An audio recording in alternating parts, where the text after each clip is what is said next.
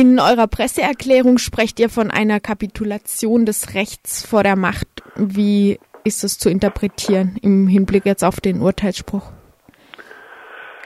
Ja, es gibt ja, oder es gab ja also vor dieser Entscheidung im Grunde zwei Aspekte, unter denen man das beurteilen konnte oder unter denen man eine Einschätzung gewinnen konnte von dem, was dabei rauskommt. Das eine ist eine Entwicklung im Völkerrecht während der letzten Jahre und Jahrzehnte, die eigentlich eine Stärkung des Individualrechtsschutzes auch im Fall von Kriegs- und Menschenrechtsverbrechen vorgesehen hat durch internationale Konventionen, Verträge und so weiter. Und auch eine Diskussion im Völkerrecht, ähm, die eigentlich auf eine Stärkung im, der Rechte der Individuen und auch eine Subjektstellung der, der einzelnen Menschen im Völkerrecht, ähm, die so eine Position stark gemacht hat.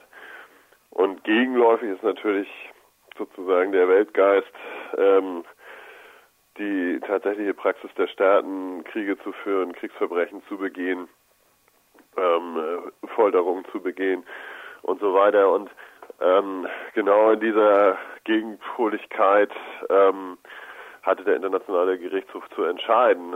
Und er hat sich für den Pragmatismus entschieden. Das heißt, ähm, dafür der Praxis der Staaten den Rücken zu stärken, ähm, die nicht belangt werden wollen für ihre Verbrechen, die nicht zur Rechenschaft gezogen werden wollen, die sich nicht mit individuellen Entschädigungsforderungen auseinandersetzen wollen. Und deswegen hat das Recht vor der Macht kapituliert.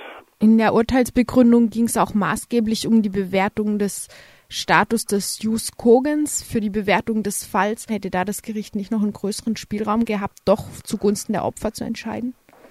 Also das Prinzip Jus Cogens heißt ja, dass es bestimmte Rechtsprinzipien gibt, die über allen anderen stehen und die unverrückbar sind.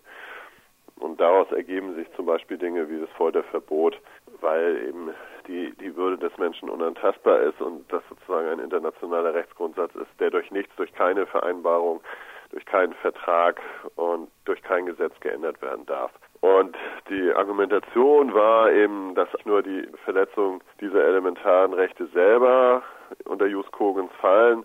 Die italienische Seite hat argumentiert, auch die Verpflichtung zur Entschädigungs- und Reparationszahlung ist Jus Cogens. Dem hat der Internationale Gerichtshof widersprochen, hat gesagt, nein, das sei nicht so. Das seien zwei ganz unterschiedliche Ebenen. Es gebe keine generelle Verpflichtung zur Entschädigung und Reparation. Das falle schon gar nicht unter das Prinzip Jus Cogens. Der Gerichtshof hat eigentlich eine sehr stark formalisierte Trennung vorgenommen zwischen der prozessualen Regel der Staatenimmunität die hat er quasi verabsolutiert und gesagt, äh, im Grunde interessiert uns das gar nicht, was das im Ergebnis bringt. Wir wägen gar nicht ab zwischen, zwischen unterschiedlichen Rechtspositionen, nämlich den Rechtspositionen äh, der Opfer in diesem Fall und deren erworbenen Ansprüchen und Titeln und so weiter und diesem Prinzip Staatenimmunität, sondern wir sagen, das Prinzip Staatenimmunität gilt und ähm, es könnte zwar theoretisch Ausnahmen geben, aber hier sehen wir keine Ausnahme ähm, als existent an. Vor allen Dingen ähm, hat der Internationale Gerichtshof der Argumentation der italienischen Gerichte widersprochen, dass die sozusagen ein Prüfungsrecht hätten, ob sie im Einzelfall davon abweichen können vom Prinzip der Staatenimmunität, nämlich wenn es um schwere Menschenrechtsverbrechen, um Verbrechen gegen die Menschheit insbesondere geht oder um Kriegsverbrechen. Diesen Spielraum hat der Internationale Gerichtshof gesagt, gibt es nicht, die dürfen das gar nicht überprüfen.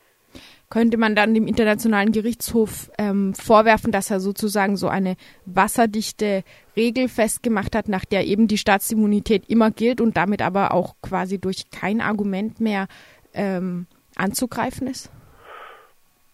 Ja, also er hat das sicherlich versucht. Ähm, äh, ob das so wasserdicht ist, daran kann man natürlich Zweifel haben, aber er hat im Grunde ein in sich geschlossenes System, also das hast du schon ganz richtig beschrieben, ein in sich geschlossenes System geschaffen, das man von außen kaum geknackt kriegt. Einerseits sagt er, ja, es könne schon eine Entwicklung im Völkerrecht geben, nach der dieses Prinzip Staatenimmunität dann wieder aufgeweicht wird. ähm, und etwas weniger restriktiv gesehen wird.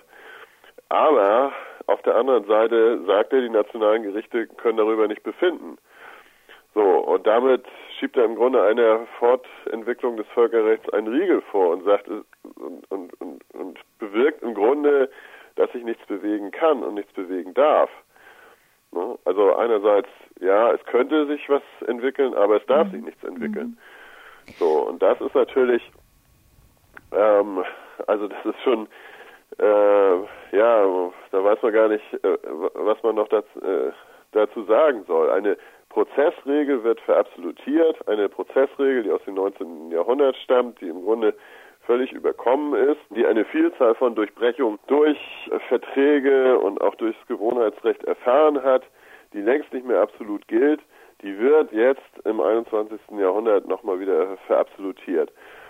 Also das ist, ist ein derartiger Rückschritt im Recht ähm, und das muss dem Gerichtshof auch klar gewesen sein. Er wollte hier eine absolute ähm, Bremse einziehen damit sich hier nichts entwickeln kann. Ein kleines Schlupfloch, jedenfalls sehe ich das so und ich glaube, ihr habt es auch in eurer Presseerklärung so aufgefasst, dass das Gericht noch gelassen hat, ist vielleicht ein größerer Druck auf Deutschland selbst noch die Verfolgung von Kriegsverbrechen ernster zu nehmen. Zumindest wurde leise Kritik daran laut, dass Deutschland sich um Reparation gedrückt hat. Ja, also der Vorsitzende des Gerichtshofs, der gestern die Entscheidung äh, vorgetragen hat, hat explizit äh, das Thema der italienischen Militärinternierten erwähnt. Das sind ja Zwangsarbeiter gewesen, ähm, eben ehemalige Soldaten der italienischen Armee, die nach dem Waffenstillstand Italiens mit den Alliierten ins Deutsche Reich verschleppt wurden und dort Zwangsarbeit leisten mussten. Und die sind ja aus dem ähm, Entschädigungsfonds Erinnerung, Verantwortung, Zukunft ausgeschlossen worden mit der Begründung, ähm, dass sie Kriegsgefangene gewesen seien. Und äh, diese Begründung war natürlich eine total fadenscheinige, weil die Nazis sie nun gerade ähm, ihnen nun gerade diesen Status Kriegsgefangene nicht haben zukommen lassen, sondern diesen besonderen Status Militärinternierte, den es eigentlich gar nicht gibt, erfunden hatten. Und ähm, trotzdem hat die Bundesrepublik gesagt, na ja, das war dann eben rechtswidrig und äh, faktisch waren sie doch Kriegsgefangene. Und mit dieser Argumentation sind sie dann ausgeschlossen worden.